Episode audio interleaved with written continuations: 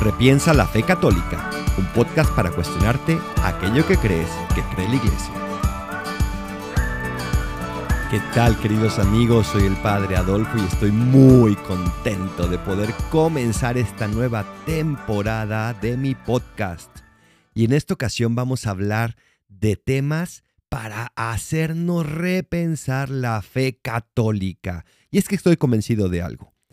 Muchas veces lo que creemos que la iglesia dice es lo que dicen que dice. Es decir, no lo conocemos de primera mano y por eso tenemos que repensar la fe católica desde la misma fe, desde lo que realmente es. Así es que te lanzo este reto. Repiénsala conmigo. Vamos a lograr profundizar y conocer en este tesoro que personalmente admiro profundamente y que espero poderte transmitir de una manera adecuada. Lo primero que quiero hacer contigo es explicar de dónde viene esta iglesia católica. Hay tres grandes religiones que se enlazan con Abraham, con ese padre en la fe. Es el judaísmo, el cristianismo y el islam. En esa religión del cristianismo encontramos expresadas tres grandes tradiciones, que es lo que conocemos como el catolicismo, lo que se conoce también como los ortodoxos o la ortodoxia oriental y el protestantismo. Tal vez ya conocías todo esto y sin embargo es bien importante entender que venimos desde la fe de Abraham, que tenemos esa raíz común con los judíos y también con los musulmanes, que tienen también a ese Abraham como ese padre en la fe. Una pregunta que siempre me hacen es, pues, ¿por qué tengo que ser católico? ¿Por qué no puedo ser de otra religión? ¿Por qué incluso no puedo yo buscar a Dios personalmente? Y es que los católicos tenemos esa certeza de que Dios se reveló y se reveló plenamente a través de su Hijo Jesucristo, quien nos transmite esta iglesia católica. ¿Qué es lo que la iglesia católica ve? ¿Cómo, ¿Cómo podemos ver esta perspectiva católica? Y lo primero es que los católicos no nos adherimos a una idea. El ser católico no implica creer unas ideas, sino creer antes que en las ideas, creer en alguien. Ese alguien se llama Jesucristo. Por eso las ideas vienen después de ese encuentro con Cristo.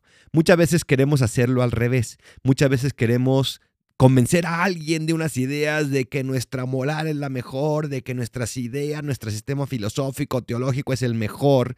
Pero si no hay un encuentro con Jesucristo, no hay ningún sentido en la Iglesia Católica. La Iglesia Católica existe para llevarnos al encuentro con Cristo, para relacionarnos con Cristo. Y de ahí después brotan todas las ideas, todas las prácticas y todas aquellas cosas que hacemos en la iglesia. Pero si no hay un encuentro con Cristo, ¿de qué nos sirve? ¿Cómo va tu vida? ¿Se ha encontrado con este Jesús real? ¿Se ha encontrado con este Jesús que vino a revelarnos la voluntad de su Padre? Este Jesús en el cual confiamos, este Jesús en el cual creemos y este Jesús al cual amamos. Jesús que viene a revelarnos que vivir con Dios, vivir para Dios es lo mejor que nos puede pasar en nuestra vida. Jesús que viene a revelarnos que su palabra, su palabra es la guía para cualquier momento de nuestra vida.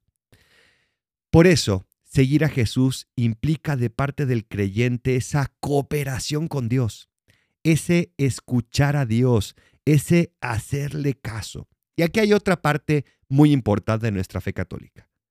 Todo esto se hace desde la libertad. Si no hay libertad, ¿qué sentido tiene seguir a un ser que se nos revela y que nos invita? No hay obligación en la Iglesia Católica, hay libertad y respondemos con amor a esa invitación en libertad que nos hizo Dios mismo a través de Jesús. Y por eso, para la Iglesia, más allá que ir a un templo, es ir al encuentro con Jesús, que obviamente se revela de una manera preciosa y plena a través de la Eucaristía. Pero Jesús es el centro, no los ritos, no los símbolos, no el templo, sino que todo eso está construido y está pensado para llevarnos al encuentro con Cristo, para llevarnos a ese encuentro que transforma.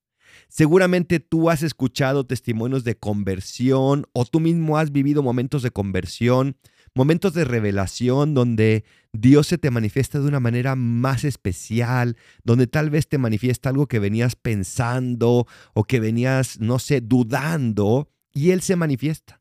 Esos momentos de encuentro son los que dan sentido a nuestra fe, porque nos llevan a la esencia de nuestra fe, Cristo que se hizo carne para encontrarse con el hombre, Cristo que se hizo hombre para que Dios se encontrara con el hombre en él y a través de él. Cuando uno habla con personas que han tenido este encuentro transformante con Cristo, realmente dan envidia, ¿verdad?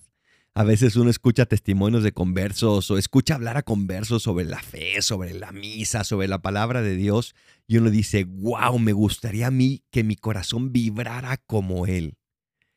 Querido amigo, querida amiga, es posible porque Cristo se quiere encontrar contigo también. Pero para eso requiere esta libertad, requiere ese corazón abierto, es estar dispuestos a escuchar, porque no hay peor sordo que aquel que no quiere escuchar. ¿Cómo va la apertura de tu corazón? Yo te invito a que en este podcast que vamos a ir reflexionando en todas las verdades que la iglesia nos propone, que parten del encuentro con Cristo, yo te invito a abrirte a Dios. Es una apertura desde el corazón. No es lo mismo una apertura simplemente intelectual, donde yo digo, bueno, voy a escuchar unas ideas, voy a escuchar a ver si me convencen, a ver si, si tienen una estructura lógica que realmente me lleva a la verdad. Y eso está bien, y eso pretendo ofrecértelo también en este podcast. Pero esa apertura de la mente no basta si no tenemos una apertura del corazón, porque lo esencial en la fe es la apertura del corazón. Ahora bien, apertura del corazón no estoy hablando desde un punto de vista emocional. Para la palabra de Dios y obviamente pues para la Iglesia Católica, el corazón es como ese núcleo profundo de lo que somos. Cuando tú escuchas la palabra corazón en la palabra de Dios, significa como ese manantial de donde viene todo lo que somos y que por lo tanto configura todo aquello que pensamos, que hablamos, que deseamos. Porque el corazón determina precisamente quiénes somos. Es ese corazón que te invito a tener abierto. Ese corazón que está dispuesto a dejarse transformar por Cristo. Ese corazón que está dispuesto a escuchar de Cristo una palabra de conversión, una invitación a algo más. Esa apertura de corazón es esencial y yo espero que si estás escuchando esto, la vas a tener porque con ella tu vida va a cambiar. Es a partir de este encuentro donde entonces podemos tener la apertura de escuchar lo que la iglesia nos enseña. Esta iglesia que ha sido encargada por el mismo Cristo para transmitirnos lo que Cristo quiso transmitirnos. Esta iglesia que ha recibido esta tradición también, a través de la cual va custodiando aquello que Dios nos reveló. Todos tenemos una cierta idea de algunas creencias de la iglesia que las vamos a ir desarrollando a lo largo de esta temporada. Pero vamos a intentar hacer un resumen donde me van a faltar muchas cosas, donde simplemente voy a hacer como un elenco muy rápido de aquello que la iglesia cree. La iglesia cree que Dios se revela en primer lugar. Y esta revelación, ella lo recibe como un tesoro y lo custodia como un tesoro. Esta revelación se guarda en primer lugar en la palabra de Dios escrita y en la palabra de Dios transmitida. La palabra de Dios escrita es esa Biblia que seguramente tú tienes ahí en tu casa, pero que tristemente tal vez la tienes llena de polvo porque no la lees, porque no rezas a través de ella, porque no buscas esa voluntad de Dios en ella. Pero también esta revelación se nos da, como decía hace un momento, en esta tradición, en estas palabras no escritas, pero que se han ido transmitiendo de generación en generación y que la iglesia recibió de Cristo la misión de custodiar. Otra de las grandes creencias de la iglesia católica es que el bautismo, este sacramento importantísimo, es la puerta para entrar a la iglesia, pero que también es la puerta para entrar a la salvación. El bautismo es el sacramento a través del cual nos hacemos hijos en el Hijo, es decir, nos hacemos otros Cristos. Decían los santos padres que Cristo se hizo hombre para que el hombre se hiciera Dios este Cristo que es Dios se hace hombre para que este hombre se haga otro Cristo, es decir, Dios. Y eso lo logramos a través del bautismo, ya sea que sea un bautismo obviamente de agua, un bautismo sacramental, también existe, que más tarde lo veremos, este bautismo de sangre o de deseo. La iglesia también recibe los mandamientos de Dios, esos diez mandamientos que es una fórmula catequética tomada de la palabra de Dios y a través de la cual encontramos una guía moral cierta, encontramos una manera de vivir, no encontramos una serie de noes, porque estamos acostumbrados a pensar en los mandamientos en todo aquello que no podemos hacer pero más bien los mandamientos es una invitación a todo aquello que debemos de hacer, cómo tenemos que vivir, cómo desarrollamos nuestra vida. Estos diez mandamientos nos regalan una fuerza preciosa para poder vivir nuestra vida con libertad, para poder relacionarnos con Dios y con los demás con libertad, con amor, con entrega, con convencimiento. También los católicos creemos fundamentalmente en la Santísima Trinidad, es decir, en un solo Dios, pero que está compuesto por tres personas. En otras palabras, creemos que Dios es el ser supremo, pero que este Dios se compone de Dios Padre, de Dios Hijo y Dios Espíritu Santo. Cada una de esas personas es plena mente Dios. Pero cada una de esas personas no puede tampoco estar sin las otras, porque por eso son una Santísima Trinidad, son una comunión, una unión eterna de amor. Ya lo iremos viendo también en otro de los episodios. Los católicos también recibimos a María no como una diosa, no simplemente como alguien que hay que adorar. Por supuesto que no, los católicos no adoramos a María. Los católicos reconocemos en María a esa mujer que Dios mismo eligió para ser su madre en esta tierra. Y por eso la veneramos, por eso la admiramos, por eso la tomamos también como maestra, por eso aprendemos de sus ejemplos, de sus palabras, y por eso le pedimos su protección. Porque si Dios mismo la eligió como madre, pues ¿quién soy yo? Para no agradecerle a Dios ese regalo, porque además Cristo en la cruz nos da a María como madre. Hijo, he ahí a tu madre y madre, he ahí a tu hijo. En ese pasaje de la Escritura encontramos precisamente a María como un regalo. De la misma manera la iglesia cree en los santos, estos santos que tampoco son dioses, que no suplen a Dios y que no son el centro de nuestra vida como no lo es María, porque el único centro es Dios, es Cristo Jesús. Pero en los santos también encontramos, por decirlo así, seres tan humanos, seres tan pecadores como nosotros, pero que supieron dejarse transformar por Cristo, que supieron dejar que Cristo fuera el rey de sus vidas, y que supieron vivir de tal manera que si los imitamos, estaremos también imitando al mismo Cristo. Y por eso la iglesia nos presenta esos ejemplos de los santos. La iglesia cree también que el ser humano está hecho de espíritu y de cuerpo.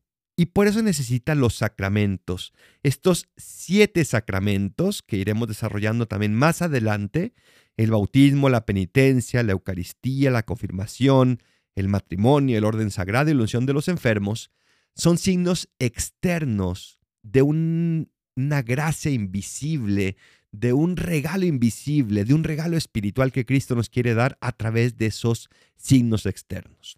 También siguiendo este ser cuerpo, la iglesia nos propone muchísimos signos. Por eso cuando uno entra a una iglesia de esas más antiguas, tal vez, incluso también modernas, y le explican a alguien que sabe por qué esa cruz está ahí, por qué este color, por qué esta disposición, por qué esto que se hace, vamos encontrando todos esos símbolos que nos hablan de nuestra fe. Y por eso es precioso, es una catequesis verdadera entrar a una iglesia, porque en esos símbolos estamos encontrando nuestra fe expresada. Qué riqueza tiene la Iglesia Católica a través de su arte, a través de sus edificios, a través de tantos símbolos como también, por ejemplo, en la misma misa. El hecho de levantarse, de arrodillarse, el hecho de hablar, de darnos la paz, son símbolos que también están significando una realidad. Por ejemplo, cuando uno se sienta para escuchar la palabra de Dios, esa disposición a escuchar, cuando uno se levanta para escuchar el Evangelio, esa disposición a seguir a Jesús, a convertirse, cuando uno se arrodilla durante la consagración, ese reconocer que ahí está Dios, único digno de adoración y por eso me postro de rodillas, porque de rodillas lo adoro. En fin, la Iglesia Católica que tiene todos estos regalos. Y finalmente, la Iglesia Católica, repito, no son todas las creencias, pero estoy haciendo un resumen. La Iglesia Católica cree en la gracia de Dios que habita en nosotros gracias a los sacramentos. La gracia de Dios es la presencia de Dios mismo en nuestras almas. La gracia de Dios es aquello que sin mérito nuestro, sin ningún merecimiento nuestro, recibimos por pura gracia. Y por eso se le llama gracia, porque es gratuita.